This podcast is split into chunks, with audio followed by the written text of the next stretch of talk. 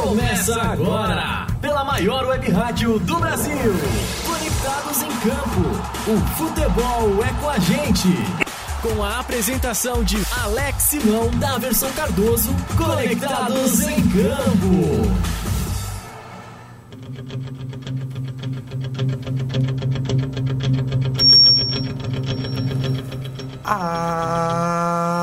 Alô Brasil! Estamos chegando, hein? É isso aí. Aqui, diretamente da Casa Blue, Rádio Conectados, a maior web rádio do Brasil.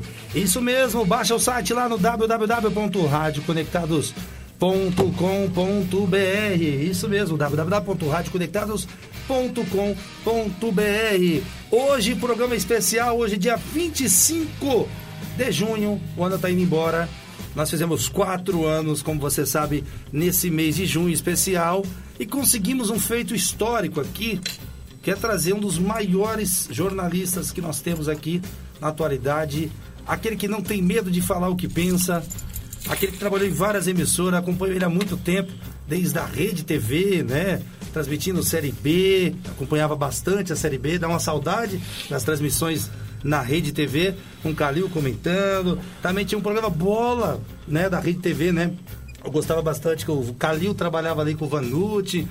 E hoje vai ser legal pra caramba. Eu quero que você curta a nossa live, compartilhe, porque juntos nós somos sempre mais forte. E alô, nossas apoiadoras aí que sempre nos apoia e não deixa a nossa audiência cair. Obrigado aí, pessoal da Baixada Santista. Baixada Santista vai estar tá feliz hoje, hein? É, rapaz. José Calil, que manja de Santos como ninguém, está hoje aqui no Conectados em Campo. Conseguimos, primeiramente agradecendo sempre a ele, a Deus que nos permite estar aqui fazendo o que a gente mais gosta. Depois a toda a técnica maravilhosa da Rádio Conectados, agradecendo o Gabriel, da recepção, o Guga, que está hoje aqui nos proporcionando esse momento, nos ajudando, e depois a toda essa equipe maravilhosa. Hoje, Daverson Cardoso, mais do que especial, o nosso bom dia, né? Primeiro eu queria dizer como é que você tá aí, meu irmão. Você que tá do lado da, você tá fera grande. Eu tô, eu tô tremendo José aqui, ó. Você nem sabe aqui, ó. Pelo amor de Deus. Muito bom dia eu, pra você, eu, Daverson Cardoso. Bom dia, grande Alex Alain. Bom dia, José Calil. Bom dia. Que isso, que, que, que honra, honra, de né, receber. que honra. É, é, eu, como jornalista formado. A honra é minha. Como jornalista formado e poder receber o senhor aqui Não, no nosso programa é, é, é, uma honra incrível, né? Obrigado pelo, pela, pelo aceitar nosso convite. Eu que agradeço.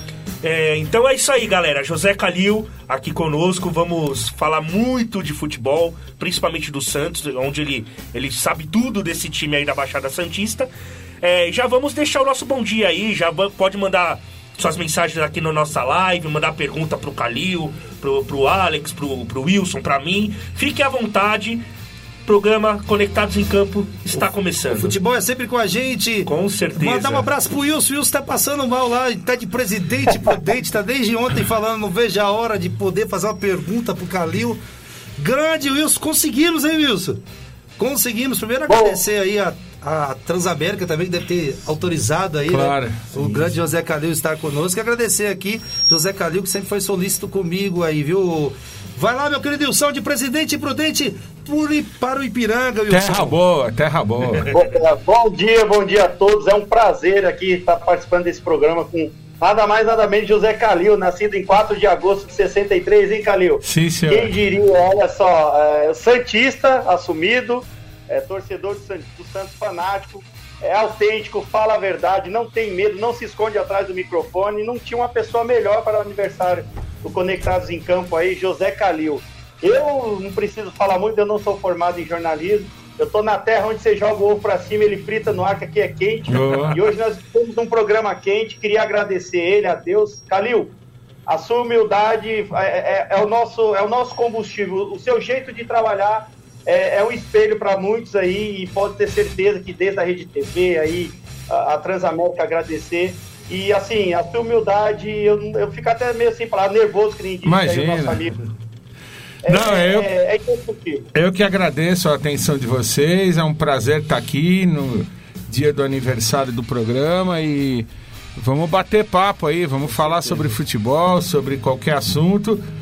porque é, os campeonatos estão esquentando, né? Sim. O Campeonato Brasileiro já foi um terço, a Copa do Brasil já está na reta final, essa semana começa a reta final da Libertadores, e o povo quer saber de futebol. E abraçar o Wilson lá à distância, eu gosto muito de Presidente Prudente. Faz tempo que eu não vou lá porque não está tendo mais os jogos, né? A gente tinha. Eu transmiti grandes jogos lá, clássicos que eram levados para lá jogos de, de, times do interior. Eu gostava muito de, de, ir a Prudente, sempre que possível ia, fui muito bem tratado sempre que estive lá e vamos ver se a gente volta logo, porque é uma terra muito gostosa. Apesar de quente, é um calor realmente forte, como falou o Wilson, mas é um lugar muito gostoso. É isso aí, esse é Conectados em Campo. Participe sempre com a gente. Vai no nosso canal no YouTube. Lá no YouTube é, você vai lá e coloca Conectados em Campo. É no nosso Facebook, arroba Conectados em Campo. Lembrando também que você pode mandar seu, seu WhatsApp para cá no 2061 6257 2061 6257. Minha mãe já tá mandando um bom dia dela aqui. Obrigado, mãe. Um beijo, te amo. E você que gosta do Conectados em Campo, mande sua pergunta para cá, participe com a gente. E ó, o povo, a rádio Baixada Santista, que é a nossa co-irmã aqui, retransmite o Conectado de Campo para a Baixada Santista. Tô com muita saudade é, de a Santos. Você sabe que desde que começou esse negócio de pandemia, ficou difícil, né? Porque nos jogos a gente não estava entrando. Tinha dia até que a cidade de Santos estava fechada ali na entrada, só entrava quem, quem tinha que mostrar um monte de documento. Então eu, eu, eu não vou a Santos há muito tempo, minha cidade querida, tô com muita saudade. Vou ver se essa semana que vai entrar agora, eu dou um jeito de ir a Santos, porque é um lugar que eu amo e que infelizmente eu não vou há muito tempo. Ah, mas vai, cara, José Calil, sempre querido por lá. Alô, povo mineiro! Mandar um abraço pro pessoal da Mix Music, que também retransmite Conectados em Campo. Obrigado, pessoal, pelo carinho de sempre.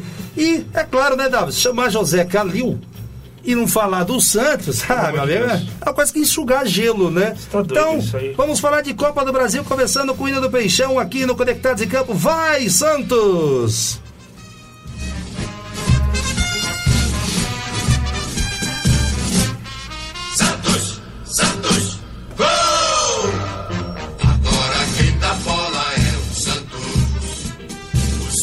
É isso aí, grande Daverson Cardoso, Wilson e amigos do Conectados em Campo. O Santos, que há um bom tempo, José Cardoso, nós, viemos, nós vemos falando aqui, que é um time que todo mundo fala se vai cair ou não. É sempre essa pergunta: o Santos vai ficar, vai permanecer na Série A? E a gente vem falando há um bom tempo aqui do Bustos, né? Que até um tempo atrás era muito querido pela torcida do Santos. E a gente vê que nesse último jogo aí tomou uma sacolada né? 4 a 0 para o Corinthians. Eu queria que você avaliasse o placar, avaliasse o jogo, falasse o que você quiser, porque o Santos faz cada coisa, José Calil. Tem hora que a gente não acredita no que a gente vai noticiar aqui no ar sobre o Santos. Olha, eu tenho falado desde o início da gestão, né, da atual diretoria, que já vai para quase dois anos, um ano e meio, né? Que o Santos é dirigido por homens sérios, honestos, que estão lá empenhados mesmo em pagar as dívidas do clube, isso não se discute. Mas que não entendem absolutamente nada de futebol. E se você pegar é, o, o, que aconteceu com o time do Santos, eu estou falando de futebol dentro de campo, não do clube. O clube pode estar tá com as suas finanças melhorando, pagando dívidas, isso eu não vou discutir. Mas o que aconteceu com o time do Santos é de dar pena. O Santos hoje para mim, a, a derrota para o Corinthians era certa, né? Foi surpresa o placar. A gente não esperava um vexame tão grande, mas a derrota era certa. Basta você verificar a qualidade dos dois times, né? O, o Corinthians no ano passado estava numa situação difícil também. De repente ele investiu, ele trouxe numa vez só Renato Augusto, William, Juliano, Roger Guedes, caras que mudam o patamar de um clube. Enquanto isso, eu até tenho aqui, eu vou. Eu separei aqui, deixa eu ver se eu acho, as contratações dessa gestão do Santos, ó, desde que essa gestão assumiu. As contratações que foram feitas. Matias Lacava, eu não conheço. Também desculpa, não conheço. Nunca, nunca ouvi falar. Augusto Galvão, também nunca Desconheço. ouvi falar. Luizinho, também não sei nem quem é. Também. Camacho. Isso aí é veio do Tá aí jogando até agora. Diego Tardelli chegou e já foi embora. Sim. Marcos Guilherme chegou e já foi embora. Velasquez, zagueiro. um jogador fraco.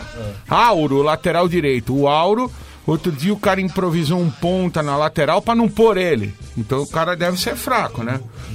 Cuco Angulo, centroavante que a torcida não gosta. Johan Julio, estava jogando até outro dia, parece que agora, pelo que eu recebi de informação, a diretoria interveio pro homem tirar o, o- não vai jogar hoje. Parece que a diretoria interveio para tirar o cara do time, Johan Julio.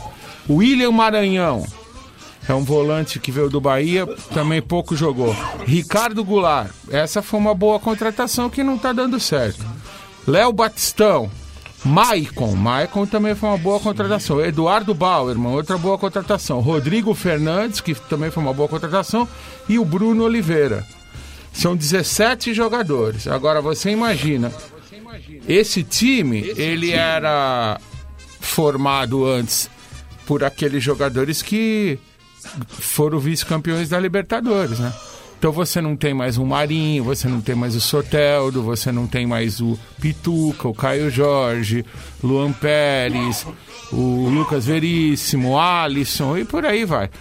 Então veja o empobrecimento do time, né? E isso não se faz impunemente. Toda vez que um time para de investir no futebol, é isso que acontece. Então o Santos foi quarta-feira mais uma vez apresentado a sua realidade.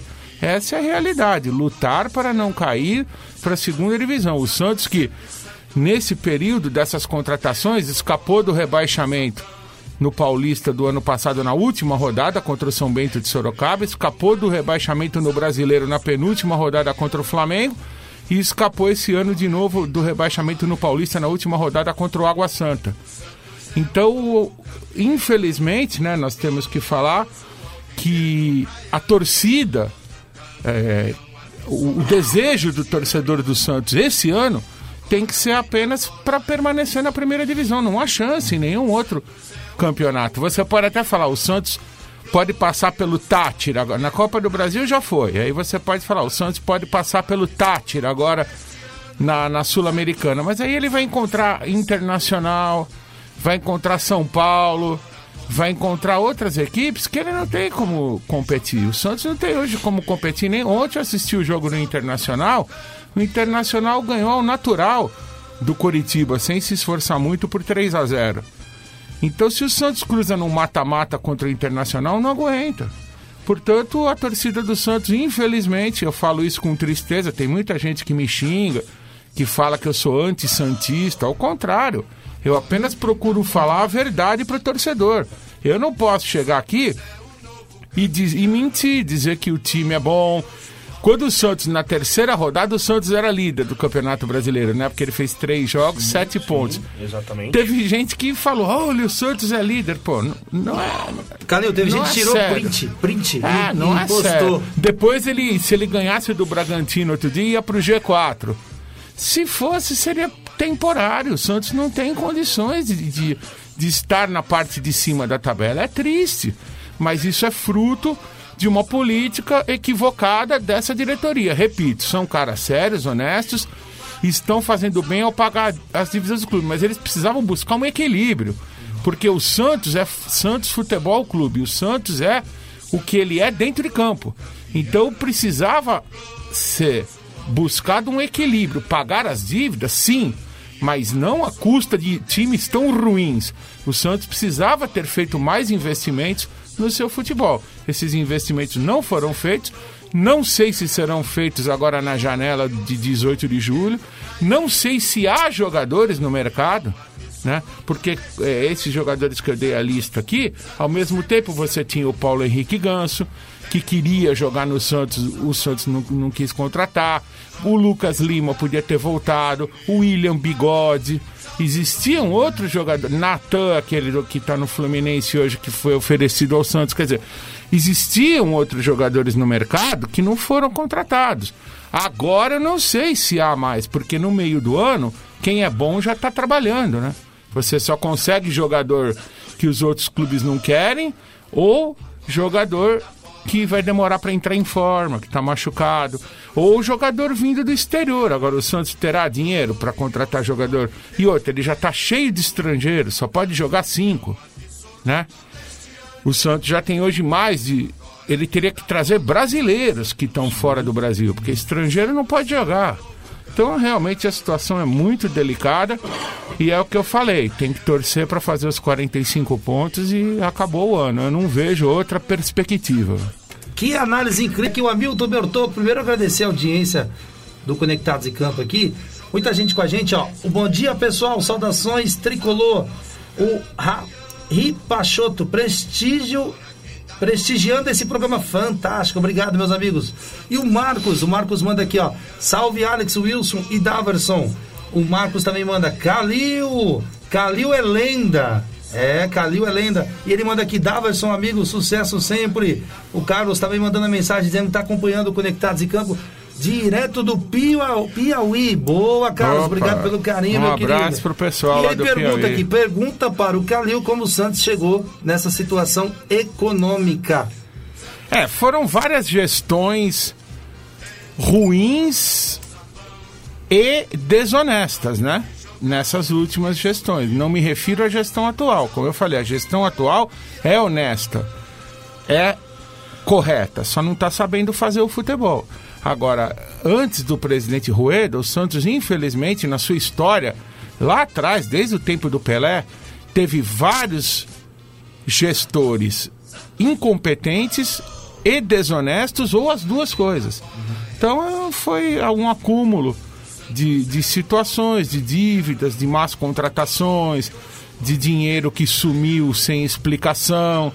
E o resultado está aí. Agora, eu, eu apenas acho que o presidente atual sabia, né? Da, ele, era, ele, ele foi do conselho gestor na, na gestão passada e foi conselheiro comigo, eu era conselheiro também. Nós conversávamos bastante sobre a realidade do clube. Então ele sabia que, que teria que pagar dívidas mas que não poderia ter um time tão fraco, porque o Santos disputa campeonatos que tem rebaixamento, né? Então você veja, depois, na quarta-feira, depois do jogo contra o Corinthians, eu recebi vários vídeos de torcedores chorando, pai abraçado com o filho chorando, porque é um vexame muito grande. Eu fico pensando, eu tenho pena do cara que tem que pegar três ônibus para ir trabalhar na quinta-feira de manhã, para ainda chegar no serviço e ser humilhado que foi o que aconteceu. Então, ganhar ou perder é do jogo. Eu até disse aqui, eu tinha quase certeza que o Corinthians ganharia, porque ele tem mais time. O problema foi o vexame, né? A forma como aconteceu. E, e hoje você vê a, como é a realidade do futebol. Três dias depois se encontram de novo as equipes. O que vai acontecer? Um novo vexame? O Santos vai conseguir se reabilitar? O São Paulo conseguiu dar a volta por cima. Né? O São Paulo saiu também bastante arranhado daquele primeiro confronto contra o Palmeiras Inclusive, quando perdeu no final. Isso, mas o São Paulo conseguiu dar a volta por cima. Mas o São Paulo tem jogador. Sim. O São Paulo tem qualidade. O São Paulo, para você conseguir as coisas no campo, você tem que ter qualidade. O São Paulo tem qualidade. Você não pode discutir a qualidade de um Arboleda, jogador de Copa do Mundo, que agora até acho que vai perder a Copa porque se machucou, sim, mas sim. é um jogador de Copa do Mundo. Você não pode questionar um Patrick, você não pode questionar um Caleri, você não pode questionar um Rodrigo Nestor. Então o São Paulo tem qualidade. Né? Coisa que o Santos não tem. O, o, o Santos poderá reagir psicologicamente hoje eu acho difícil, porque o time saiu muito abatido. Agora, ainda que ele reaja psicologicamente, ele poderá reagir tecnicamente? Eu não sei, porque o adversário é melhor. É, não, e, então, e pelo que eu andei A perspectiva de um novo vexame, ela é, é ela é real. a probabilidade do, do Bustos começar com alguns, alguns reservas por conta do jogo da, da Venezuela é grande, né? Então acho que eu, é, eu não mas sei se, se ele vai fiz, impactar se isso. ele fizer isso, eu acho que ele vai fazer bobagem, porque o, o Santos tem que priorizar o Campeonato Brasileiro. Que é onde ele cair. tem que se manter Isso mesmo. e que baliza a próxima temporada. Sim. Essa Copa Sul-Americana aí seria interessante o Santos ganhar, mas para isso você tem que ter elenco, você tem que ter time, você tem que ter 28, 30 jogadores. Você pega, por exemplo, qual é o exemplo maior de sucesso que tem hoje no futebol brasileiro. É o Palmeiras. O Palmeiras não tem um jogador que craque, por exemplo, um jogador que de, o Palmeiras dependa dele, como, como por exemplo o Atlético Mineiro tem o Hulk. Uhum. Quando o Hulk joga bem, o Atlético ganha. É, Quando o Hulk joga mal, o Atlético não ganha. O Flamengo tem o Arrascaeta, tem o Gabigol. O Palmeiras não tem jogadores assim, mas ele tem 28, 30 jogadores do mesmo nível. Então você vê, saiu o Veiga, não muda nada. Não falaram que o Veiga era o maior jogador do Brasil. Ele, Scarpa, ele saiu e o Palmeiras continuou ganhando. O zagueiro central, o Gomes, ficou acho que cinco ou seis jogos fora, que ele estava na seleção. Uhum. Também ganhou do mesmo jeito. Se o lateral direito está machucado entre o outro. Então, o, o- o futebol hoje ele tem que ser feito assim. Por quê? Porque são muitas competições. Ninguém consegue escalar os mesmos jogadores to- todo dia. E o Santos não tem isso. O Santos não tem nem 11 jogadores confiáveis. Quanto mais 28. Que eu sempre falo, tá vendo? Então é isso. Agora e, o, o torcedor do Santos tem que torcer para chegar logo essa janela do dia 18 de julho e que os caras contratem e contratem certo, porque contratar esses jogadores que eu dei a lista aqui, jogadores desse nível também não vai Só, resolver nada. só chamar o Wilson para ele fazer a pergunta pro Calil. sim. Grande Wilson, fica à vontade pro José Calil. O homem manja muito de futebol, hein, Wilson? Tá, tá sem áudio, Wilson. Wilson, você tá sem áudio, liga seu microfone aí. Aí. Ligou? Vamos lá então. Faça sua pergunta em campo para o Calil. grande Calil. Sim, senhor. Deixa eu te fazer uma pergunta aqui, fazendo uma analogia de uma de uma fala sua ano passado. Ano passado você foi questionado alguma coisa sobre o Marcelo Teixeira voltar a ajudar o Santos, mas o estatuto não permite mais colocar dinheiro e tal. E aí você fez uma, uma analogia bem rápida. Falou assim: olha, a Dinamarca jogou com acho que é o Uruguai uma época aí. É, enquanto a Dinamarca chegava aqui no Uruguai para disputar uma repescagem, alguma coisa, o Uruguai estava chegando para economizar alguma coisa. Foi a desse Aust- que eu- Austrália, Austrália. Austrália, desculpa, É. desculpa, perdão. E aí você falou assim, olha, não adianta nada você economizar, tá com uma gestão maravilhosa no dinheiro, no caixa, foi o que você acabou de falar. E, e- e não tá com jogadores em campo. E aí você bateu bem forte o seguinte, é, na gestão do Marcelo, do- da família Teixeira, no caso, que hoje é, haveria essa possibilidade de volta, de repente, dele investir no futebol do Santos, é, como que você vê esse ano se repetindo a mesma coisa do ano passado? E se, o Mar... e se a família Teixeira voltar a colocar é, dinheiro no Santos, igual foi lá na época do Giovanni, que o pessoal é, investia mesmo, mas também tirava? Nós... Eu sei que você era um crítico ferrenho na época dessas, dessas transações que ficavam meio obscuras. O que que você, como não sei se você ainda é conselheiro do Santos, o que que vocês trazem para esse ano para atingir o número mágico ali de 45, mas sem é, deixar aquela, a- aquele desespero no elenco? O que que para você esse ano de repente pode ser diferente do ano passado? Se é que vai ser diferente? É, na verdade, Wilson, eu não sou mais conselheiro porque eu não quis, né? Terminou o mandato no final do ano passado e eu não quis mais porque foram três anos muito desgastantes. De, eu vi muita coisa ali que eu não gostei. A política dos clubes é muito suja, né? Então eu, não- eu tenho, eu tenho meus afazeres e eu tinha que toda hora ir em reunião em Santos e para mim é difícil porque eu trabalho o dia inteiro, né? Na Transamérica e outros- outras coisas que a gente faz também. Então, não dava mais, eu também não quis mais. Agora, em relação à família Teixeira, veja só, essa possibilidade do, do- de- da família Teixeira colocar dinheiro no clube não existe, é zero. Muita gente fica pensando que o Marcelo Teixeira vai ser a Leila do Santos, vai ser aquele que chegou no Botafogo agora. Isso não existe.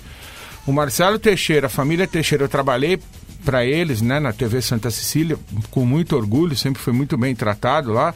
Gosto do presidente Marcelo. Mas ele, isso aí está fora de cogitação, pelo momento, inclusive pela, pelo momento da própria família, porque a universidade en- encolheu, o Brasil está numa crise muito grande. Eu não sei nem hoje se a família Teixeira teria disponibilidade de investir no Santos. Então isso está descartado. O que eu sugeri o ano passado para o presidente Rueda foi a colocação do Marcelo Teixeira como diretor de futebol, porque ele conhece do assunto. Ele trabalhou com o Leão, ele trabalhou com Luxemburgo, ele trabalhou com Celso Rotti, ele trabalhou com Parreira, ele trabalhou com Evaristo, ele trabalhou com Minelli, ele trabalhou com Paulo Autuori. Foram os técnicos aí na gestão do Marcelo Teixeira. E ele conhece Cuca, né? Ele conhece futebol. Então o que eu sugeri o ano passado, naquele momento terrível que o Santos estava para cair, e não caiu única e exclusivamente pelo trabalho do técnico Fábio Carilli, que jamais poderia ter sido mandado embora. Esse foi outro grave erro dessa diretoria, porque o Carilli salvou o Santos sem poder pedir um reforço, porque quando ele chegou não dava mais para contratar. Quando virou o ano que ele ia montar o time com a cara dele, mandaram o cara embora. Isso não existe, né? Então, o que eu sugeri o ano passado, no momento mais crítico, é que o presidente Rueda colocasse o Marcelo Teixeira como diretor de futebol, para ele mandar no futebol do Santos. Mas essa sugestão não foi. Eu não sei nem se o Marcelo queria. Eu não conversei com o Marcelo sobre isso. Foi uma ideia que me veio à mente na época, porque quando você está desesperado, né? Quando o time está desesperado, você tem que ficar buscando soluções. Então foi uma ideia que eu dei, mas não em relação a colocar dinheiro, porque isso aí esquece. Eu, eu acho que o Marcelo Teixeira poderia ajudar o Santos com a expertise que ele tem no futebol. Ele conhece futebol, ele é um cara respeitado no meio do futebol. Se ele chegar no vestiário e prometer que amanhã o jogador vai receber tanto, o jogador recebe, o jogador respeita ele. Né? Ele é um cara que tem história no futebol. Agora, isso não vai acontecer também porque existem divergências políticas, então, é, infelizmente, a perspectiva não é boa. Eu estava pensando ontem, né? Veja só, se o Santos não se reforçar, ontem eu assisti um jogo da Série B, Londrina e Guarani, e assisti o jogo do Vasco também. O Vasco ganhou do Operário de Ponta Grossa. Você fica pensando no seguinte: tudo bem, digamos que o Santos escape do rebaixamento esse ano. Se não houver uma mudança de mentalidade, vai continuar sofrendo, porque o ano que vem vai subir o Cruzeiro. O Cruzeiro não vai cair mais. Agora ele tem uma estrutura financeira. Vai subir o Vasco. O Vasco também não vai cair mais. Vai subir o Grêmio. O Grêmio também. O Grêmio é um clube forte. Aí o outro é o Bahia, o Esporte. Esses clubes estão se fortalecendo para que quando eles voltem à primeira divisão, eles não caiam de novo. E o Santos está cada vez mais indo para baixo. Então a situação do Santos, é, é, em termos de futebol, é muito difícil. Eu realmente prevejo dias terríveis. Tomara que consiga se salvar esse ano e que seja feita uma reestruturação para o ano que vem, porque senão o torcedor vai continuar sofrendo. Esses vexames que acontecer, vexames como esse que aconteceu na quarta-feira contra o Corinthians, eles vão se suceder e já vem se sucedendo, né? Se você parar para pensar nesse período o Santos tomou de quatro do Palmeiras, o Santos tomou de três do São Paulo dentro da Vila Belmiro. O Santos tem, é o que eu falei, tá lutando para não cair. Tomou de quatro do Flamengo o ano passado. Então são os, é, os momentos ruins, estão, os vexames estão se sucedendo, infelizmente. Daverson Cardoso, a cara que vai brilhosa do Brasil. Daverson, fica à vontade, meu querido. É, na verdade, assim, é, é você Calil, falou muito do, do elenco do Santos, né? O elenco do Santos está muito limitado. É, tem, você trouxe aí 17 contratações que o Santos é, acabou fazendo, algumas desconhecidas. É, e o time do Santos, a gente sabe que o elenco dele é muito limitado e o Fábio Bustos está tá tentando tirar leite de pedra aí para fazer o time jogar. E eu acho que o Fábio Bustos é, mudou um pouco a cara do, do time do Santos. A minha pergunta é: o Santos sempre foi um, foi um, para mim um dos, dos últimos anos o principal time a revelar grandes jogadores da base. Como você analisa é, é, a base do Santos hoje?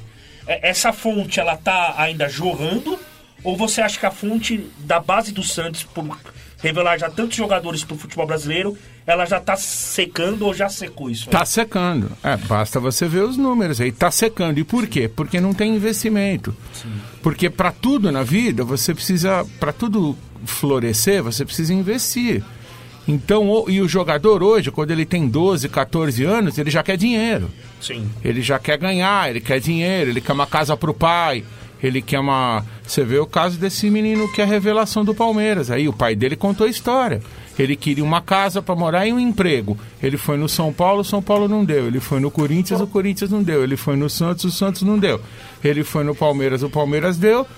Tá aí o jogador. Então, você tem que investir, investir com gente competente, investir com gente que entenda, que saiba é, avaliar os atletas que estão chegando, que saiba qual é o atleta que vale a pena você investir nele, que vai te dar retorno no futuro, e qual é o atleta que você pode mandar embora, que não vai fazer falta. Para tomar essas decisões, tem que ter gente competente. E gente competente custa caro. E o Santos não tem dinheiro para investir em nada. O Santos não tem dinheiro nem para ter um time decente dentro de campo, quanto mais investir na base. Então, está secando a fonte. Infelizmente, sempre tem. Né? Agora o Santos está revelando aí o Ângelo, o Marcos Leonardo.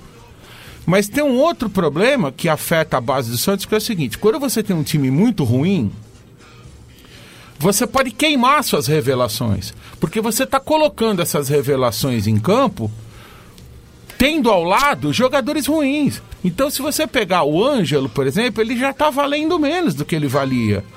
Porque faz um ano, um ano e meio, que ele está jogando só com um cara ruim do lado.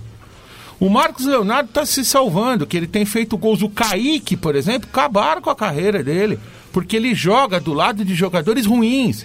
Então, quando ele, o Kaique era um zagueiro cotado para ir a Barcelona, para ir a Real Madrid, totalmente desvalorizado. O Sandri é outro que está praticamente aí com a carreira de, de grande jogador encerrada. Ele vai ser um jogador comum.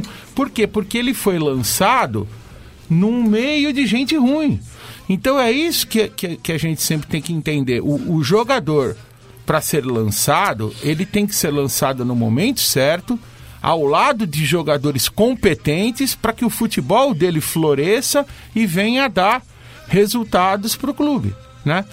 Infelizmente, o Santos está num círculo vicioso, está num círculo de time ruim, revelações ruins, jogadores que não se ajudam. Então, isso precisa mudar. Essa roda precisa começar a girar para o outro lado. E isso tem que começar a mudar agora a partir dessa janela do dia 18 de julho. Não sei se vai acontecer. Eu não tenho. Muita gente me cobra informações. Eu não tenho mais informações porque eu não converso com as pessoas que estão no Santos hoje. Não converso, porque se eu for conversar, se eu ligar, eles me atendem, mas se eu for conversar, não vai ser uma conversa boa, né? Acho que eles não gostarão de ouvir isso, que eu tô, tudo que eu estou dizendo aqui. E eles também nunca me ligaram. Quando você tem uma dúvida, quando você vai. O que eu esperava, por exemplo, do presidente Rueda, pelo que a gente conversava antes dele assumir, que de vez em quando ele pegasse o telefone e me ligasse: ó, tá aqui o telefone Pô, ah, eu tô contratando o cara tal. O que, que você acha? Eu tô contratando o técnico tal. É? Não, eles assumem, eles acham que eles sabem tudo. Então, deixa eles levarem o time. E aí a gente está vendo o que está acontecendo. Exatamente. Só agradecendo, Davison, a nossa grande audiência de hoje. Eu queria agradecer a todos que estão com a gente aqui. Obrigado a você de todo o Brasil que está conosco aqui. Continue com a gente aqui no Conectados em Campo, pessoal. Muita gente com a gente, ó. Vamos dar um alô pro pessoal aqui, pessoal. Vamos mandar um alô primeiro. Depois eu mando as perguntas, tá bom, pessoal? Tem bastante pergunta aqui, viu, Davis? O sim, Marcos, sim. Marquinhos mandando aqui um alô, o Carlos Augusto também. O Jonathan Moura falando, ô oh, galera do Conectados em Campo, um programa. Carlinhos Lanches, manda um abraço para o Calil. Fala, careca, que é o Daverson Cardoso. O Marcos César Noronha também mandando bom dia aqui, mandando a sua pergunta para o Calil. E muita gente participando. O Alecairo mandando um abração para o Calil também. Obrigado, pessoal. Curta e compartilhe. Juntos somos sempre mais fortes. Minha pergunta para o Calil, para eu repassar, vou rodar de novo. Calil, o Daverson citou agora há pouco time reserva do Santos. E eu sempre bato na tecla aqui que o time, um, um, um treinador, quando ele olha para o banco de um Galo, quando ele olha para o banco do Flamengo, ele não vê um do Palmeiras, ele não vê um time reserva né? Ele vê um elenco ali. Do ele... próprio Corinthians, é, do São isso. Paulo. No Corinthians, outro dia, o Renato Augusto estava no banco. O isso. Santos não tem nenhum Exatamente. jogador do nível Aí, do Renato eu Augusto. Pro Daverson. E uma coisa, Calil, que eu não aceito, é como que é muito fácil tirar jogador do Santos. A gente viu aí o Marinho descontente. É. Ih, gente... mas o presidente ficou bravo. Eu entrevistei é? o presidente no... Agora, faz um, uns dois meses. E eu disse a ele que o Santos perdeu o Marinho, eu usei o verbo perder, mesmo, ele ficou bravo. Mas eu concordo com ele você. Ele falou, não, o Santos vendeu o Marinho. O Santos vendeu o Marinho. Ele não, não conseguiu. Os dirigentes do Santos atuais, eles vivem num mundo paralelo, né? Eles não vivem no mundo real. Porque todo mundo sabia o tamanho da perda que seria o Marinho, que foi vendido acho que por 5, 7 milhões. Para mim, isso é entregar de graça. Exatamente. E o Marinho, ele era o protagonista Exatamente. do time. Ah, mas ele queria sair. Esse é outro argumento furado. o Edenilson. Ele queria o, Eden, momento, né, Calil? É o Edenilson quer sair do Internacional faz dois anos. mas ele tá lá dando retorno, fez gol ontem. Sim. Esse negócio de querer sair é tudo questão de você conversar. Olha, você vai fazer o que no Flamengo? Quanto você vai ganhar lá? Peraí, vamos conversar. O, o, e a questão do Soteldo, que eu também perguntei ao presidente, ele disse que ele mandou o Soteldo embora por razões internas que ele não quer divulgar. Eu não sei realmente coisa? o que aconteceu, se o Soteldo brigou com ele, se o Soteldo cometeu algum ato de indisciplina. Sim, eu sim. realmente não sei. Até hoje eu vou tentar apurar isso hoje à tarde, porque eu quero comentar isso no programa da Transamérica hoje à tarde. Eu não sei que o Soteldo está o Soteldo está em disponibilidade no mercado, né? Ele foi mandado embora lá no sim, time que ele estava. E nos Estados Unidos, ou no Canadá, sei lá, E, e para o Santos ele não vai voltar porque o presidente disse que não quer ele mais no Santos. Mas por quê? Porque é isso que eu estou dizendo, Alex, Daverson, Wilson, amigos que estão nos ouvindo. Você não pode deixar de lado nunca a qualificação do seu time que vai para o campo. O, o, que, o que determina o, o, o que determina uma gestão num clube de futebol, principalmente no Santos, que não tem. O Santos não tem piscina, o Santos não tem quadra de tênis, o Santos não tem ginásio de esportes, o Santos, o Santos é futebol. Então, qualquer projeto que você for fazer no Santos, qualquer coisa, construir estádio novo, pagar dívida, ele tem que partir de um time de futebol competente, de um time de futebol de qualidade, senão qualquer projeto afunda. Se o Santos for rebaixado, e quase foi, né? Bateu na trave aí várias vezes. Três vezes no Paulista, Três, né? né? Duas no Paulista e uma é. no Brasileiro. Tudo aquilo que está sendo feito em, em termos de pagamento de dívida vai tudo para o espaço. Por quê? Porque a, a queda de receita ela é brutal. Quando você é rebaixado, você recebe menos dinheiro da televisão, você recebe menos dinheiro dos patrocinadores Sim. da camisa, porque Sim. hoje os, os patrocínios de camisa eles são, eles são é, vinculados a resultados esportivos. Você deixa de ganhar dinheiro. Por exemplo, quando você avança na Copa do Brasil, cada fase você ganha 6, 8 milhões. Se chegar bem. no fim, dá para ganhar 70 milhões. Isso aí o Santos já perdeu. Quando a, o brasileiro também, você tem, uma, você tem uma premiação por colocação. O campeão ganha. Eu não tenho aqui os números, mas o campeão ganha mais ou menos 40 milhões, o segundo 35, 36, e aí vai baixando. Quer dizer, então quando você não consegue resultado esportivo, você está perdendo muito dinheiro. Portanto, é, essa conversa de que o Santos tem time ruim porque está pagando dívida, não, não procede o, o, o, a conta não fecha. Porque se você não tiver time bom, não adianta você pagar dívida. Porque o futebol vai se desvalorizar, os seus craques da base, como eu mostrei aqui, já estão se desvalorizando, entendeu? Você entra num processo de desvalorização do clube que passa a não adiantar mais você pagar as dívidas. Porque não vai adiantar, você está pagando dívidas, mas a marca do clube está sendo desvalorizada. Então, Aí você entra nesse processo todo que o Santos está vivendo. Só mandando um abraço aqui pro Fábio Antônio, de São Paulo, me cobrando aqui, não é isso, Wilson? Manda um abraço pro homem aí, Wilson. Isso, microfone. Isso. Meu, meu brother, Fábio de Antônio aí de São Paulo, tá assistindo a gente aí, acompanhando. E São Paulino Roxo aí, tava me cobrando. Falou aí o pessoal, eu falei, ó, estamos aí com o Calil, ele falou que é uma fé, ele gosta também. Ô Ney, vou aproveitar a deixa aí e perguntar pro Calil o seguinte, é, Ô, Calil, você lembra quando o Ronaldo chega ao Corinthians, que ele vai é, tomar um banho, ele chega e ele entra num container furado? Você lembra dessa declaração dele? Sim, sim. E você lembra disso? Ele chega e fala assim: não, a gente muda isso aqui ou não vai ter condições. É, eu não vou dizer que era uma estrutura ruim, porque tá na cara isso aí, não preciso ficar aqui fazendo melongas. E, é, você acha que o Santos é, não vou dizer que caminha para uma estrutura assim, mas você acha que essa gestão de hoje, com as passadas, que estão deixando o Santos a desejar, perdendo jogadores, é, você acredita que essa receita que vai deixar de entrar para o Santos, nós vamos chegar a ter um Santos que não vai ter dinheiro, porque a informação que nós temos, talvez mês que vem não tem dinheiro nem para pagar os jogadores. Eu não sei se isso é verdade. Eu não sei. Você acha, é, você acha que nessa, né, nessa levada aí o Santos ele começa a, a, a, a, cair demais e começa a ser um, um Corinthians é, antes, antes Ronaldo, tipo assim, você vai chegar lá, nem um vestiário para você tomar um banho vai ter, você acha que caminhamos para isso ou não? Olha, a estrutura física do Santos não é ruim. O Santos tem um centro de treinamento bom, col colocado num lugar central na cidade de Santos, né?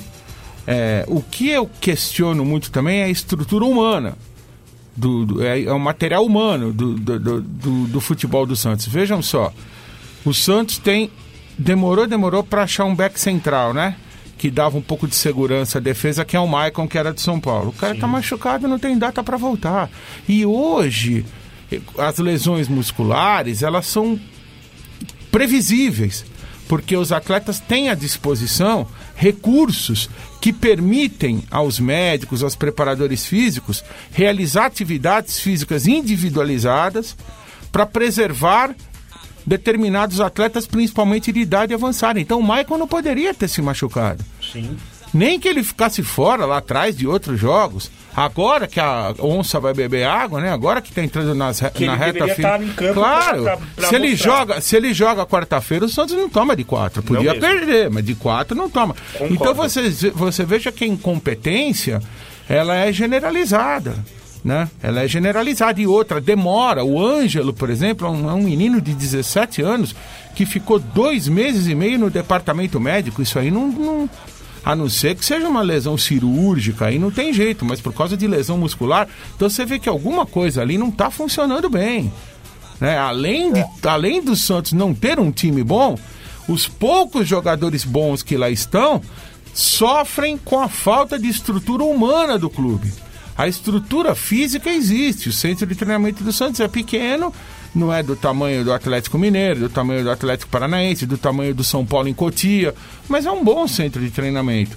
Agora, me parece ele está equipado na sua grande maioria, com profissionais incompetentes, porque eles não estão conseguindo colocar jogadores fundamentais para o Santos em condições de jogo. Então, ainda tem mais essa. De todos os problemas que nós já falamos aqui, ainda tem mais essa. É, o, o Marcos Noronha, narrador esportivo, ele manda aqui, ó. Pergunta aí, Alex, por favor. Calil, quando realmente os dirigentes vão responder de verdade pelos rombos nos clubes?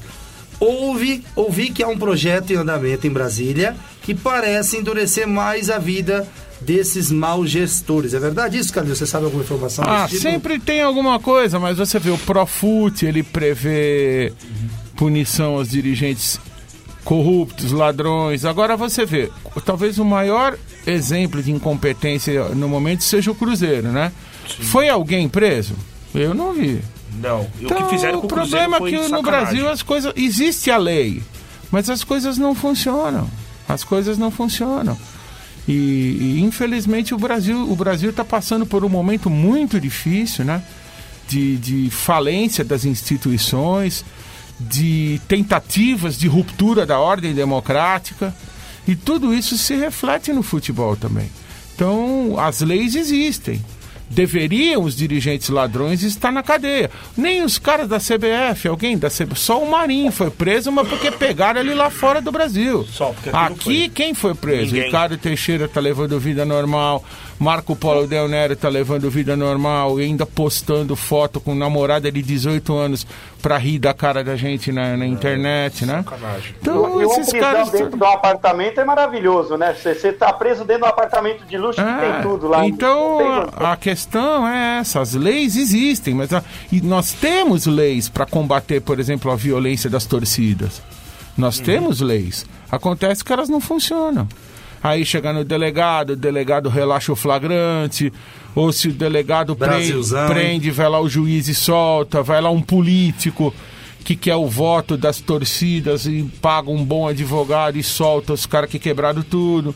E assim, então o problema do além de tudo isso que a gente está vivendo, né, de- dos problemas do futebol, é que o Brasil vive hoje uma crise ética, uma crise moral, uma crise nas suas instituições democráticas.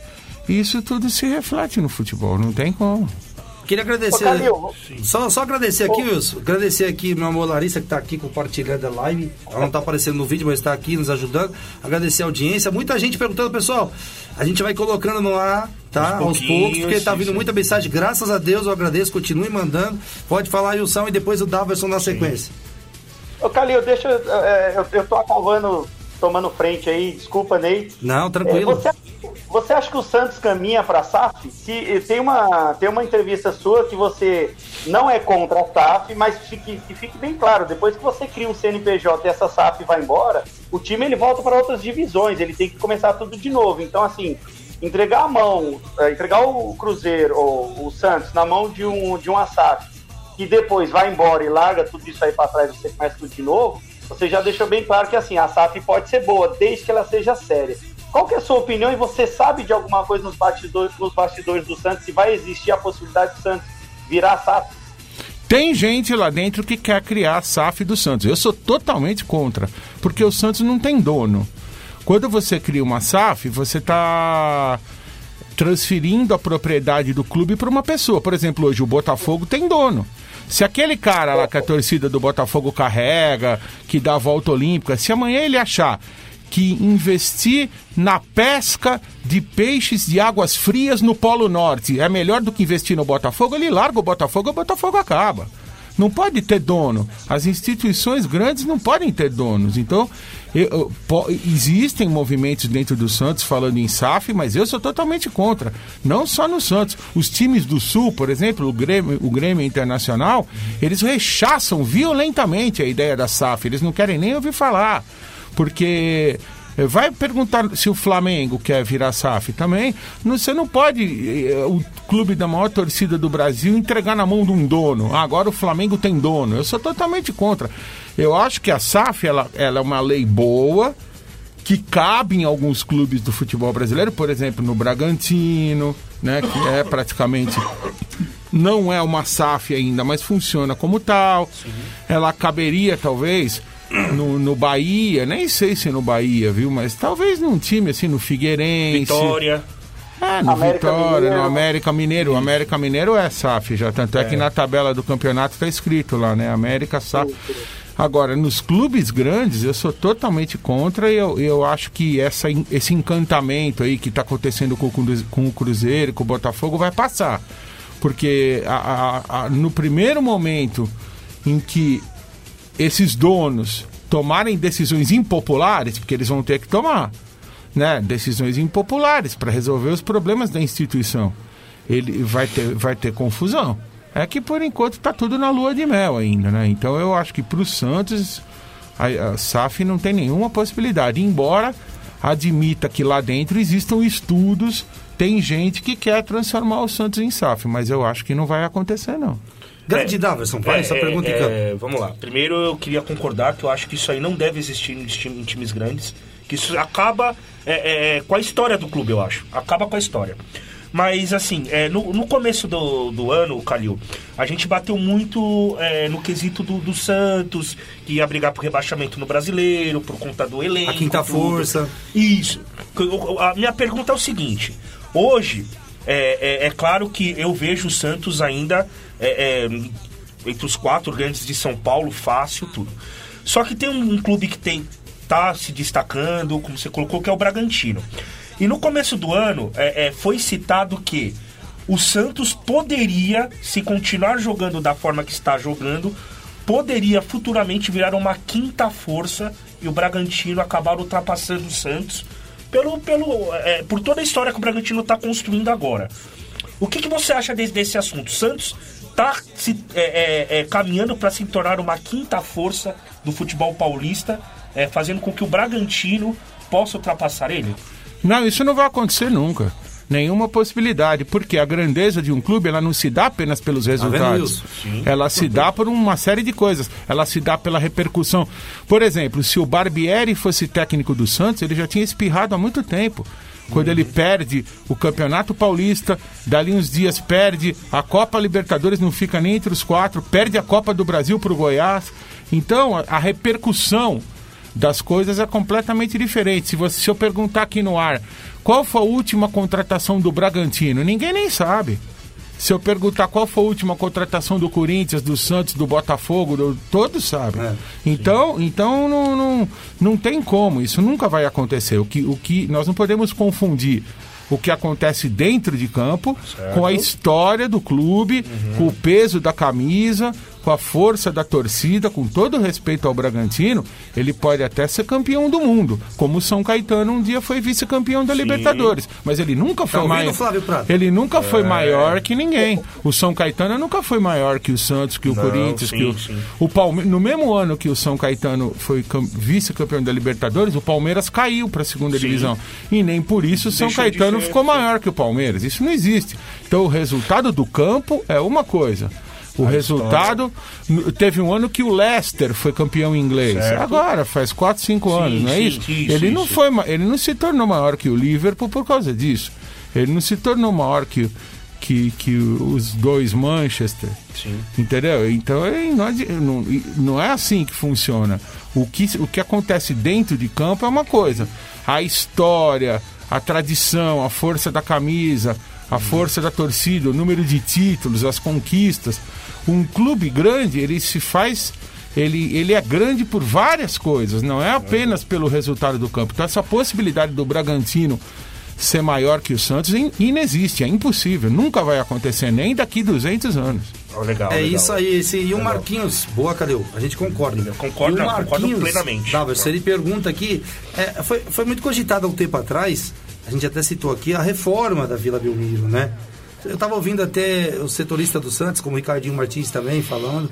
E eu não sei se. é, o Morumbi parece que é um terreno tombado agora, né? Até a gente estava debatendo É, isso há pouco tempo parece atrás. que sim, isso. É, e aí eu acho uma pena, porque você não pode fazer A algumas estrutura coisas. do né? Morumbi você não pode mexer. E aí, Calil, a pergunta que o Marquinhos faz pra você é essa: a reforma da Vila Belmiro poderia revolucionar o clube, como foi a do Allianz Parque? Ele que é palmeirense. Obrigado, Marquinhos. É importante, é importante. A, a situação é a seguinte: quando eu era conselheiro, foi quando surgiu esse projeto e nós aprovamos a sequência do projeto. Foi feita uma exposição lá no conselho pelo Walter Torre, porque a ideia é fazer no Santos exatamente o que foi feito no Palmeiras, com os mesmos percentuais, com a mesma é, é, duração do contrato, tudo igual. Só que, lamentavelmente, dias depois de fazer essa apresentação no Santos, o Walter Torre faleceu. Ele teve um, um problema, teve uma morte súbita. Ele faleceu, morreu de repente. E aí atrasou um pouco. Agora os filhos do Walter Torre retomaram o contato com o Santos, entre Santos, construtora. Tá tudo certo já. O problema é que você tem que ter aprovações burocráticas, legais. Que é isso que é o Quem grande aco- problema. Quem acompanhou a construção do estádio do Palmeiras sabe como foi difícil ali por causa das questões de trânsito, por causa das questões dos moradores em volta do estádio, eles entram na justiça, porque a vida de quem mora ali vai mudar. A vida de quem mora em volta da Vila Belmiro vai mudar. Para vocês terem uma ideia, o, o projeto do Estádio Novo dos Santos, ele prevê elevação do gramado e construção de estacionamento embaixo desse novo gramado. Isso aí vai dar vai transformar totalmente o bairro, vai e isso gera problemas. Porque os moradores, que, aqueles que têm as casas ali em volta da Vila Belmiro, eles não querem essa confusão toda. Eles querem continuar tendo a vida deles tranquila. Então eles vão acionar os vereadores deles, que eles votaram para não deixar o projeto ir para frente. Aí a hora que a Câmara aprovar, tem que ter os alvarás, tem que ter um trabalho todo técnico, tem as licenças ambientais. Então isso tudo vai demorar. Vai sair o estádio novo do Santos, mas eu não tenho a menor ideia de quanto tempo vai demorar, porque o negócio é demorado mesmo. É isso aí, meus amigos. Esse é o Conectados em Campo. Já já às 11 da manhã vamos para o prefixo da maior web rádio do Brasil. Queria agradecer aqui as nossas parceiras. Alô, Rádio Baixada Santista, tá aqui Conectados em Campo. Alô, pessoal da, da, da Mix Music. Ah, ele tá mandando aqui que está ligadinho com a gente. Grande Flávio, alô, Flávio. Grande abraço, Estamos Flávio, aqui na obrigado. minha, na sua, na nossa.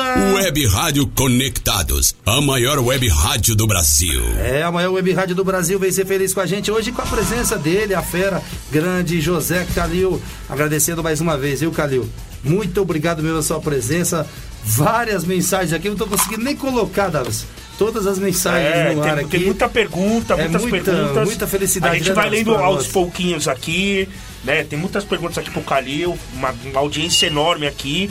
É, Então, assim, a gente só tem a agradecer ao Calil pelo, né, pela receptividade, pelo aceite do convite aqui. E tá elevando o nosso programa aí a, a audiência muito, muito grande. É, e o Carlos Silvio tem um programa também na sequência aqui, grande Carlos Silvio, o pai Ayá aqui na Conectados, Sim. ele tá mandando aqui, bom dia a todos, ele fala, Calil, Sene como ídolo, que é no São Paulo, pode mudar a estrutura e dar um novo rumo ao São Paulo, afinal, ele tem moral para bater de frente com a diretoria, com qualquer um, né, segundo ele mesmo dá nas declarações, né? Isso, eu grande concordo com, com eu concordo com a pergunta. O, o Rogério Ceni está fazendo um bom trabalho no São Paulo. Tem defeitos, tem defeitos, tem eh, comete erros, né? Por exemplo, naquele jogo contra o Corinthians, quando ele virou ganhando de 1 a 0, dando um baile Aquilo no um Corinthians absurdo. e trocou 30% do time. Isso aí não existe. Os próprios jogadores ali dentro do vestiário na hora devem ter se perguntado: "Porra, o homem tá louco. Nós estamos verdade. ganhando de 3, a- nós estamos ganhando do Corinthians de 1 a 0, dando um baile e ele troca 30% do time, troca três jogadores. Então ele, ele comete erros. É, como todos os técnicos. Agora, realmente, ele tem uma moral no São Paulo que outros não têm. Então, o que o São Paulo tem que fazer agora é investir nisso, dar recursos para o Rogério Ceni trabalhar, deixar o cara trabalhar, porque vai dar resultado. Se não, eu não sei se vai ser esse ano, se vai ser o ano que vem, mas o Rogério é um treinador capaz de fazer o São Paulo voltar aos seus melhores dias, desde que lhe deem condições. Eu, eu, eu, volto a falar, eu acho que para mim o Rogério Ceni vai se tornar um dos melhores técnico, técnicos do Brasil. Ah, ele, ele é tá um mostrando, técnico, tá ele mostrando já é um já. Trabalha bastante. Já né? mostrou isso no Fortaleza, É, ele trabalha ganhou bastante. títulos e agora voltou pro São Paulo. Eu acho que é, é, ele mais estruturado. O Rogério, o Rogério Ceni conhece o São Paulo mais que ninguém. Já deixou bem claro isso na deixou coletiva. claro. Então eu acho que pra mim o Rogério Ceni vai ser um dos melhores técnicos do Brasil daqui dois, três anos. Entendeu? E por acho onde ele mim- passa, ele tá fazendo um bom Sim, trabalho. sim, sim. E é igual o Calil falou. O Calil falou aí, bem do Santos, que ele parou, né? De querer ser conselheiro. Olha o absurdo que a gente pode ouvir, né? Um grande cara que nem o Calil, com grandes ideias, não quer ser mais conselheiro. Por quê? Porque sabe que tem coisa errada. É igual o Rogério Ceni. Se ele tá reclamando na coletiva, meu irmão, ele tá vendo alguma coisa errada lá dentro. Que nem ele falou do jogador que vai embora duas horas da tarde. Eu concordo com ele, cara. O jogador, ele, ele fala, ele lembra os tempos dele. Por isso que ele fala que ninguém conhece o São Paulo como ele. Eu concordei. Os caras, ah, porque o Rogério. Eu até respeito a opinião de todos. Ah, porque o Rogério é isso, o Rogério é marrudo, ele é aquilo. Eu falo, velho, ele, Ele sabe. não é uma pessoa fácil, né? Sim, ele não é uma Ah, pessoa sim, fácil. sim, sim. Ele é exigente demais. Tem uma né? história do Rogério Ceni que eu já contei aqui, quando ele era goleiro, eu vou contar rapidinho. Eu não sei se dá tempo. Dá tempo, dá, a gente vai prefixo às vontade. 11 só. O que acontece é o seguinte, o Rogério ele foi convocado uma vez pelo Vanderlei Luxemburgo para a seleção brasileira e o Brasil foi fazer um amistoso contra o Barcelona lá no Camp Nou. E aí ele, ele foi o goleiro titular nesse jogo.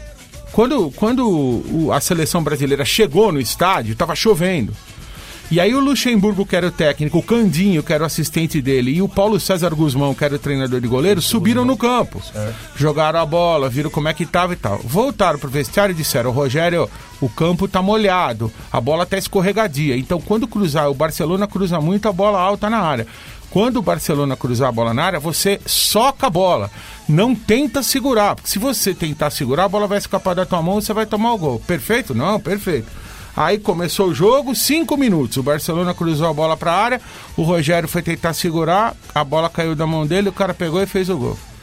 Pô, aí chegou no vestiário, nós avisamos você. né? Bom, aí foi lá, o Brasil virou, fez 2 a 1 um. No fim do jogo, a mesma coisa. Cruzaram uma bola na área, ao invés de socar a bola, ele foi tentar segurar, escapou, o Barcelona empatou 2 a 2 Aí ele nunca mais foi convocado.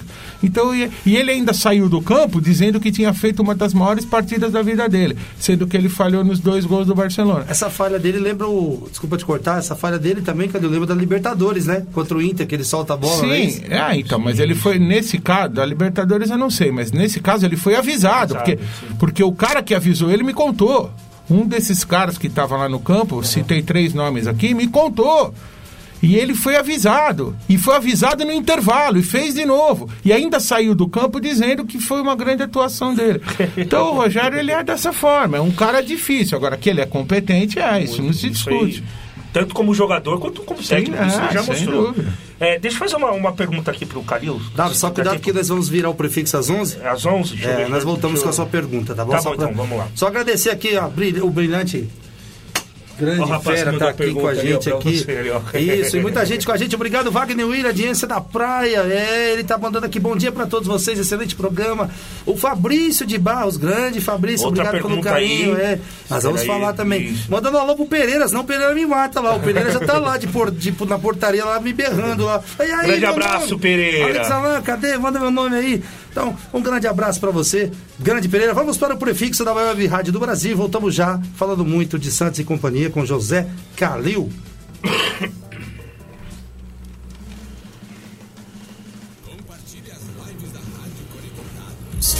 A maior web rádio do Brasil. A quinta semana da comunicação vem aí e será presencial. Palestras e workshops com grandes nomes da comunicação. De 18 a 22 de julho. A maior web rádio do Brasil. Conectados. Cultura, entretenimento, informação. A melhor programação da web de São Paulo para o mundo. Rádio Conectados. Mundo ouve, curte e compartilha. Apoio. Google Brasil, Exop Brasil, CRP Mango, ideias que inspiram pessoas. Federação de Beach Soccer do Estado de São Paulo, camiseta Vita de Pet, Loucos por Rádio, o portal da galera do rádio, Prestexto, Comunicação, RP2, Esporte Marketing, MLabs, gestão de redes sociais para todos, Music Master, programação musical, Info Áudio 2020, sempre conectado. Informa, soluções inovadoras para automação de rádio. E BR Logic, a melhor solução para criar uma rádio online. Realização, Fundação Nossa Senhora Auxiliadora do Ipiranga. FUNSAI. Há mais de 10 anos no ar. O planeta, conectado. www.radioconectados.com.br A FUNSAI conectada com você. Rádio Conectados, a maior web rádio do Brasil. Pronto, pronto. Grande Daverson Cardoso. Vai lá, Daverson. Só pergunta em campo para o José Calil. Na sequência, o Wilson e os nossos ouvintes. Bom, é, é, Calil, a gente é, é, analisando o futebol brasileiro né, no, no tempo de hoje, 2022, é, nós percebemos aí que muitos clubes contrataram técnicos estrangeiros. Né, o Corinthians, Palmeiras, o Santos, né, o Fortaleza. É, qual que é a sua análise é, é, dos técnicos estrangeiros hoje treinando times brasileiros? Porque é, a gente ouve muita discussão que os técnicos brasileiros têm capacidade de, de, de se reinventar, somente os técnicos mais antigos, de se reinventar e continuar treinando os times brasileiros. Por outro lado, tem alguns, alguns, algumas pessoas que, que concordam dos técnicos estrangeiros é, é, é, fazer trabalhos aqui com- no futebol brasileiro. Qual que é a sua análise, qual que é a sua opinião sobre isso, visando o belo trabalho com o Abel Ferreira, que acho que é o, o técnico estrangeiro aí que, que tá dando bons resultados pro Palmeiras, o belíssimo trabalho que ele vem fazendo aí frente ao Palmeiras. É, eu sou. Eu não tenho nada contra a vinda de técnicos estrangeiros para o Brasil, desde que venham os bons, né? Então você tem o exemplo do Palmeiras, mas você tem o exemplo do Internacional também, que tentou aí nos últimos anos impor um técnico estrangeiro e todos fracassaram. Quem salvou o time a primeira vez foi o Abel e quem está salvando agora é o Mano Menezes. Você tem o exemplo do Sport Recife, que caiu com o técnico estrangeiro. O Coritiba, que caiu com o técnico estrangeiro, subiu com o técnico estrangeiro e agora está atrapalhado de novo. Você tem o exemplo do Vasco, que caiu com o técnico estrangeiro, aquele técnico Pinto lá que veio, só fez bobagem. Então, é, eu sou a favor de que venham técnicos estrangeiros bons. Agora, o que está acontecendo no Brasil é uma moda, é um movimento de mercado. Os empresários internacionais estão colocando técnicos estrangeiros na marra aqui no Brasil para depois colocar os seus jogadores. Vejam o que está acontecendo no Santos. O Santos co- colocou um técnico estrangeiro e ele colocou depois quatro, cinco jogadores lá do mesmo empresário dele. Que se ele for embora, se ele perder do Corinthians hoje, ele vai embora. Os jogadores vão ficar lá para o Santos pagar. E o técnico que virá provavelmente não, não utilizará aqueles jogadores, porque eles são da confiança do cara que foi embora. Foi embora, entendi. Então precisa ser feito com muito critério. Precisa ser feita essa contratação de técnicos estrangeiros, caras bons. Por exemplo, vejam como é um movimento de mercado. Taticamente, os melhores técnicos do mundo são os italianos. Taticamente. Não veio um italiano para cá. Sim. Por quê? Porque o- os empresários estão trazendo portugueses e argentinos, que são os caras que eles conseguem colocar aqui. Então eu, eu seria a favor de vir um técnico italiano. Por que não? Ah, não domina o idioma. Não, são línguas latinas. Dali duas semanas o cara está dominando. Então eu só. eh, Se você vai trazer técnico estrangeiro, nenhum problema, mas traga os melhores. Não como está acontecendo agora no Brasil, que virou uma moda. E é mentira que os técnicos brasileiros sejam superados. É mentira. Ué, veja agora Eu o sempre Santos. falo isso aí. Veja agora o Santos. Quem trabalhava melhor, o Carilli ou esse técnico que está aí? Nós temos o Diniz Veja as também. condições que o Carilli assumiu o Santos na zona de rebaixamento, com o emocional destruído, sem esses reforços que vieram, e ele salvou o time. O, que, o exemplo do Mano, agora do Abel no próprio Internacional, do Filipão agora no Atlético Paranaense, que também tentou com um técnico estrangeiro. Então, os técnicos brasileiros estão sim entre os melhores do mundo. Não tem problema nenhum trazer técnico estrangeiro. Pode trazer, mas traga os bons. Vejam quantos passaram pelo Flamengo tentando ser igual o Jesus e nunca conseguiram. Então, se você vai trazer o cara bom, pode trazer. Agora, trazer só por um movimento de empresários, só por um movimento de mercado, só para agradar a modinha das redes sociais, aí eu sou contra. É isso aí, esse é o Conectados em Campo, hoje ao vivaço com o grande José Calil. E aí, Wilson, presidente prudente, que bacana, Wilson, hoje fazendo a festa aqui com o grande José Calil, Wilson. Pois é, Calil, aí, igual você está falando dos técnicos estrangeiros, e o Ney, uh, o Davison colocou bem aí, o que, que, você achava desses técnicos. Deixa eu te fazer um, uma pergunta que repercutiu muito essa semana passada. O Jorginho foi na entrevista contra o Palmeiras lá, é, foi falado que o técnico do Palmeiras estava reclamando demais. Realmente ele é um técnico difícil de se lidar ali na beira do campo. Ele é um cara que cobra muito porque ele quer o melhor para o time dele. Às vezes ele exagera. E aí ele foi taxado de algumas, de algumas coisas aí, que ele falou que os técnicos vêm de fora para reclamar. Eu queria que saber a sua opinião referente a isso, porque o Santos tem um técnico lá estrangeiro e, e, eu acredito que uma declaração dessa, que foi simples, ele simplesmente quis dizer que o técnico de fora vem reclamar, às vezes não é punido igual o técnico brasileiro. E deixar uma segunda pergunta para você, aproveitando que o tempo é, é, é curto. É, o que, que, você achou ali que o Corinthians deitou e rolou do lado do jogou o Vinícius e o Lucas Pires? Esses dois caras, para você, não devem ser titular do Santos, porque no jogo do, do, do Corinthians deitou e rolou, a, a lateral ali esquerda do Santos ficou a Deus dará com esses dois. Você acha que, que foi bem por, por, ali que o Corinthians articulou, que depois ele colocou o Camacho para dar uma força e não adiantou? É, bom, começando pelo Jorginho, ele pode ter usado uma ou outra palavra infeliz, mas o Jorginho tem razão. Ele ele está zelando ali pelo trabalho dele e eu não vi nada demais que o Jorginho tenha falado. Ele não. é um treinador, não, ele é um homem religioso, um homem sério, um bom treinador de futebol. Poderia estar treinando um time maior do que o Atlético Goianiense, com todo o respeito ao Atlético Goianiense.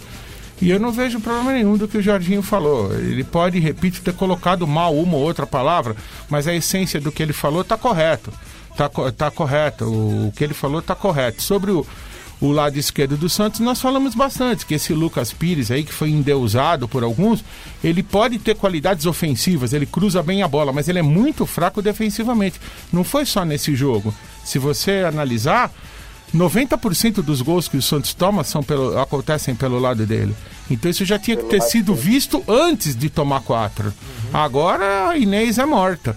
Então hoje estão falando que ele vai que ele vai mudar o time, que ele vai trocar o lateral.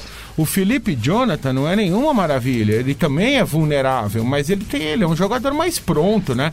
Ele já disputou final de Libertadores, ele já tem uma, então ele deveria ser o titular, mas agora fala isso. Agora já foi. Quer dizer, o vexame já está estabelecido. Isso que não, não é o problema do Santos perder para o Corinthians. Perder para o Corinthians é normal. Perder da forma que foi. O né? problema é o vexame, que fica para a história, que fica para. Sabe, que faz o torcedor ser humilhado né, no seu local de trabalho, na escola.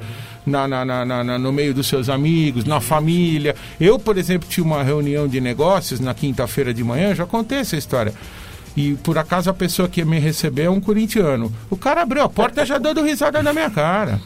É, o, é, o, cara abriu a porta para entrar na sala dele já dando risada. Quer dizer, a reunião de negócios que eu ia fazer, ela já começa em Vira ponto piada, de né? inferioridade. É, é. Já entro em condição de inferioridade. Exatamente. Entendeu? É isso, isso que as pessoas que muito, que jogam futebol, os treinadores, muitas vezes não têm ideia do que o torcedor sofre Passa, quando o time dele toma, passa por um vexame como o Santos passou na quarta-feira. Vexame mesmo. E só lembrando que amanhã, pessoal, tem um clássico, né?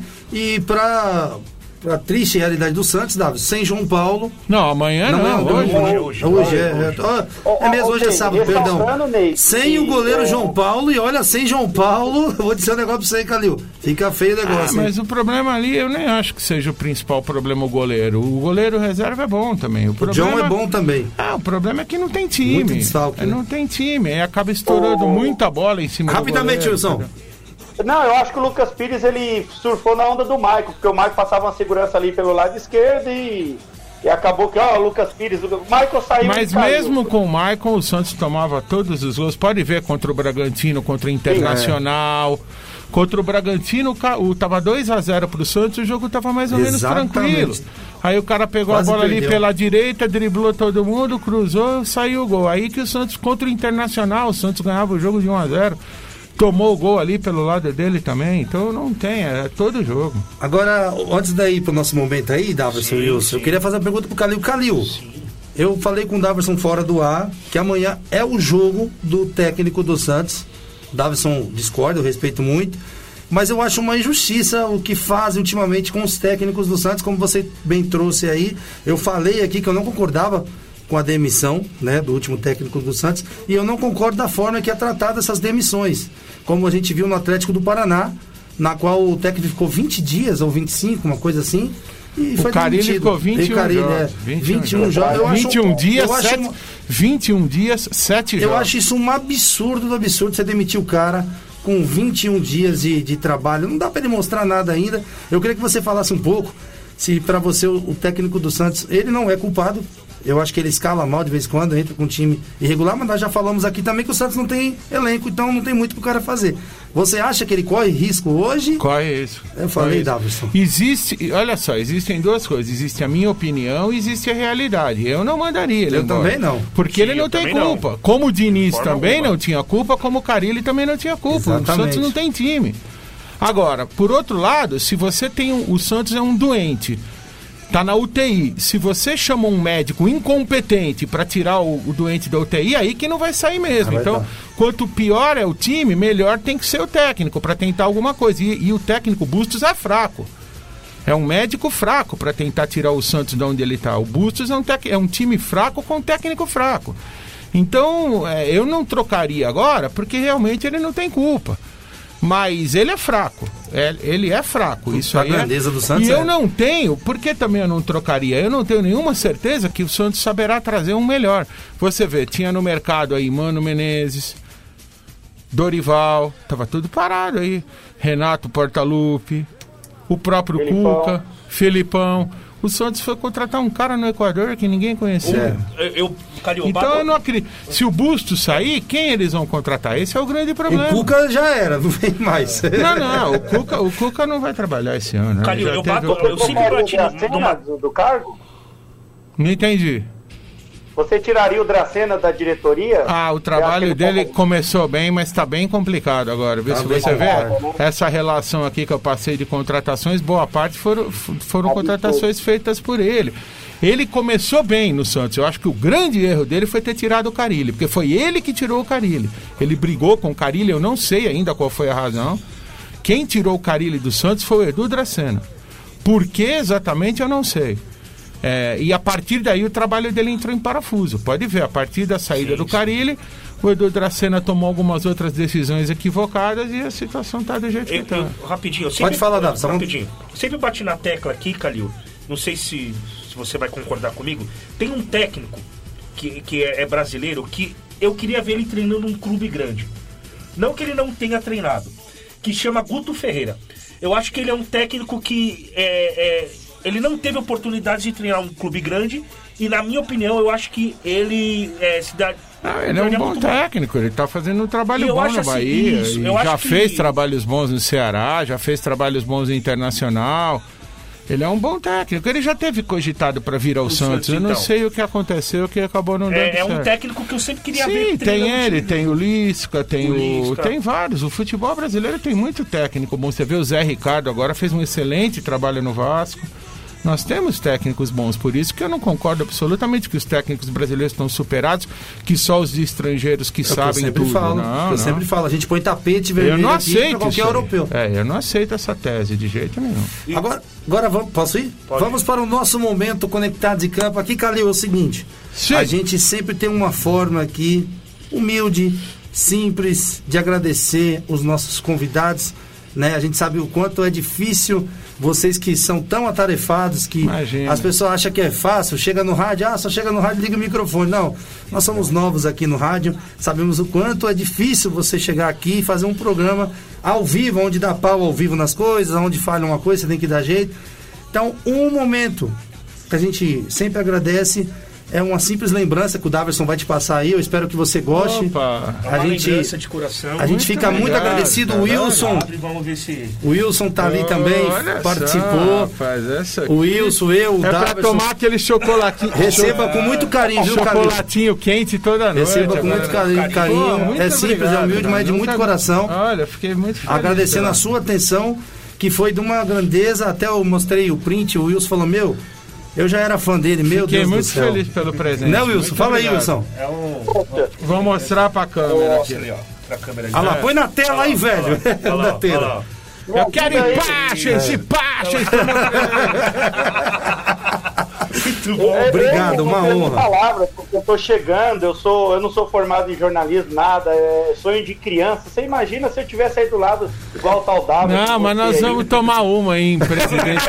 Olha ó. Aí, Wilson, ó, ó que honra. Vamos assistir um jogo lá na vila, quem sabe? Oh. Se eu fosse- um Se eu não fosse corintiano, eu seria santista. Vai ser um então prazer. eu muito feliz aí com a sua presença. Pra, pra mim, então, aqui não, não tem nem palavras. Eles aí que são formados, tudo. É, deve estar em êxtase. Eu A mesma emoção, a mesma emoção só que a sua, com Coisa. certeza. Não muda nada. Só é? agradecer o Caio que fez a caneca com o maior carinho. Muito obrigado. Caprichou na arte. Falei, capricha nessa arte, tem que sair filé. Sensacional. Então, muito obrigado, obrigado Caio, pela atenção. E é isso, obrigado a todos vocês que sempre atendem o Conectados em Campo aqui. É o combustível pra gente continuar aqui. Vamos para as nossas mensagens, Daverson? Vai Vamos, aí, Daverson. Toca aí, aí, Daverson. aí, Toca as aí. mensagens aí pro Calil, Daverson ou Cardoso. Vamos aí, a ó. careca mais ilustre Tem aqui, ó, ó, desse Brasil. O Fa- Fabrício de Barros. Bom dia a todos. Ultimamente, é uma pergunta, tá, Calil? Ultimamente, os clubes brasileiros que mais se destacaram foram os que conseguiram se unir a grandes empresas. O estado de São Paulo é o mais rico do Brasil. Por que, que o Santos e a Portuguesa não conseguem crescer? Porque os investidores eles escolhem os caminhos que lhes parecem mais atrativos. E o, Palmeiras tem hoje uma, um mecenato, né, uma grande empresa por trás. O Corinthians está envolvido com empresários de futebol que estão colocando jogadores lá. O São Paulo está com problemas, mas está conseguindo se reforçar. É isso, é a realidade, mas não, eu não vejo nenhum problema nisso. Amanhã pode aparecer uma empresa que resolve investir no Santos, investir na portuguesa. São coisas circunstanciais. É, tem uma outra pergunta aqui, rapidinho. Calil, até aonde pode chegar esse Palmeiras sob a administração do Abel Ferreira? Acho que é até onde ele chegou já, já chegou muito longe. Pode ganhar agora a terceira Libertadores e pode ser campeão do mundo. Acho que aí seria o ponto máximo. Legal, legal. Aí tem aqui o Rodrigo Chagas falando assim, pô, Zé Ricardo não, né, Calil? Ué, pergunta pra torcida do Vasco. Ele estava fazendo um grande trabalho no Vasco. É só você observar. Eu achei aí. covardia o que fizeram com Não, ele. É, não, ele que quis sair, É, ele não. foi pro Japão. Antes dele pedir pra ir embora, né? Aquele. Mas já foi, né? Bom, é isso, agradecer, mandando um abraço pro Pereira, que tá mandando lá os agradecimentos, Sim, falando sim, que tá sim. feliz também acompanhando lá. Alô, Pereira, aquele abraço, Pereira, tamo junto. Agradecendo sempre ao Wilson também, agradecendo a todos da live aqui que está conosco aqui, prestigiando esse programa, viu, pessoal? Desculpe não poder ler todos os comentários, porque Ô, hoje foi bacana. Oi, Wilson. Chamou, falou? Eu queria, não, eu queria falar um negócio pro, pro Calil. Ô, Calil, quando você sair do ar aí, pela Vamos pessoa que você é, pelos prints que o Ney me mostrou, quando você estiver nos bastidores aí com pessoas da, da área que você trabalha, fala um pouquinho de você, da sua humildade, para ver se essas pessoas, nós vamos citar nomes aqui, fala um pouco como você é solícito com a gente e como você é solícito com qualquer pessoa que...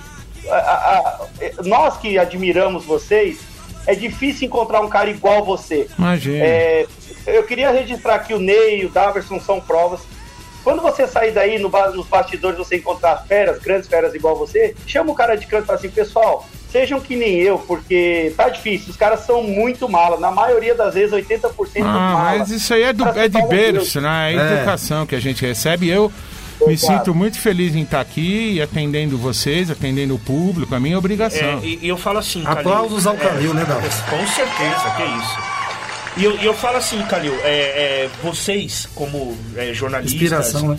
formado, que já tem uma grande bagagem, são inspirações para nós que estamos começando no rádio, começando Claro, como eu me inspirei em outras pessoas. Exatamente. Isso é normal. E, e é, e vocês fazendo é, é, essa solenidade de estar aqui, é, é, isso nos ajuda e não- nos dá um combustível para não desistir. Não, Porque desistir jamais. é, a, a gente passa por situações complicadas e tal, mas são pessoas assim como vocês, pessoas como os nossos ouvintes. Todos nós passamos, que, né? é, que dá combustível Não, gente mas existir. eu, eu tô sempre à disposição. Quando Então, assim, a precisarem, gente só pode contar comigo. agradecer, porque você com certeza brilhantou muito o nosso programa, é, o público participou demais. Então, assim, é só agradecer e- e dizer que é, as portas continuam abertas aqui, você pode retornar quando você quiser. Muito obrigado. É, vai ter mais convites com certeza, e a gente só tem a agradecer. Eu E que a- agradeço, espero ter respondido aí as perguntas, mandar um abraço pro Wilson lá em Prudente, pro Daverson, pro Alex obrigado. aqui Que isso, na Carlinhos. rádio. Muito obrigado pelo convite. Vamos em frente que hoje eu tenho bastante trabalho ainda pela frente lá na Transamérica. A tarde vai ser, a tarde É, vai ser, vai ser concorrida. É isso aí. Você falou que essa conversa é pra tomar chocolate, mas não é o chocolate que vai tomar do Corinthians hoje não, né? É, isso não se sabe, né? Isso não se sabe. É, agora a perguntinha pra fechar assim. Hum. Calil, eu tenho uma pergunta. Eu achei. Ainda tem um pouquinho de tempo, nove minutos, tá? Acho que dá pra Isso, mim isso, fazer essa perguntinha. É rápido, viu, Calil? Pra não tomar muito seu tempo. Você falou, eu assim, eu sempre, vou ser sincero aqui, eu sempre gostei de caras. Eu não vou dizer polêmico, porque pra mim quem fala o que pensa, muitas das vezes você quer ouvir aquilo que você quer. Quando você não ouve o que você quer, você fala, ah, o cara é polêmico. Ele não é polêmico, irmão. Ele tá falando a realidade. Foi co- como os Cajuru, exagerando um pouco, né? Cajuru exagerou muito, a gente sabe disso.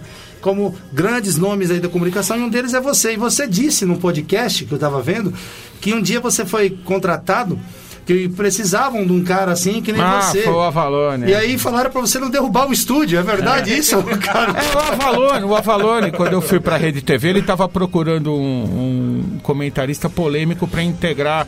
Eu nunca fui polêmico de propósito. Eu falo as coisas que eu É acho isso que eu tenho que falar. Eu nunca fiz de exatamente. propósito. Mas aí eu fui lá e no meio do programa que eu estava sendo testado, ele tinha testado outras pessoas, né?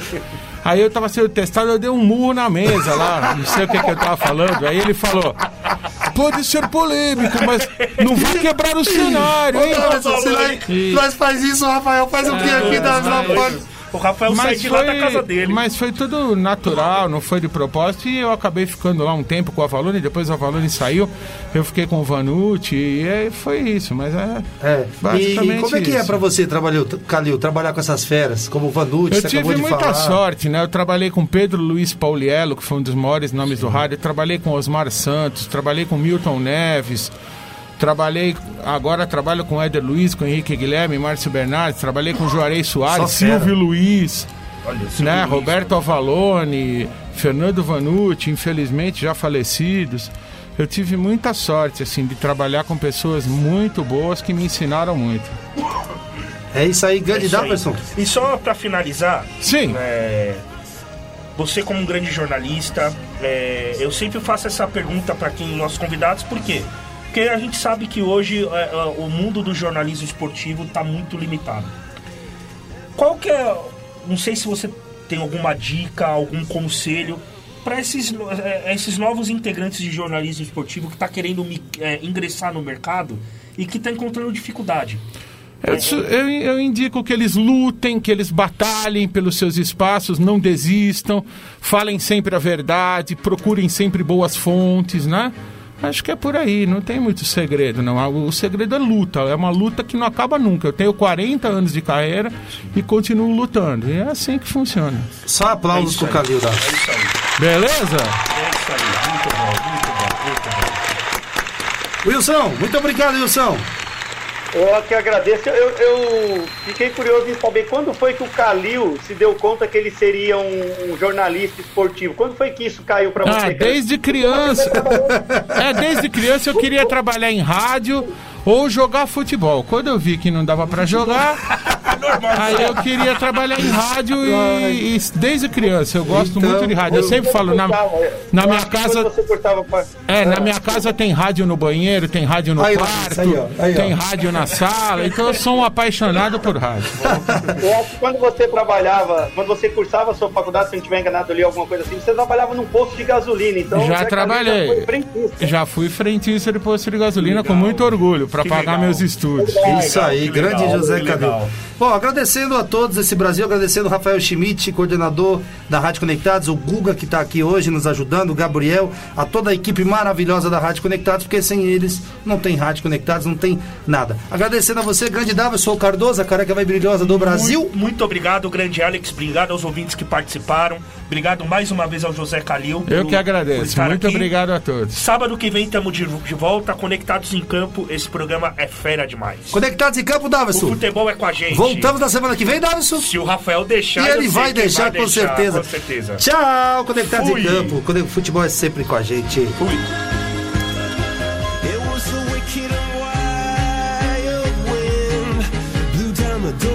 to let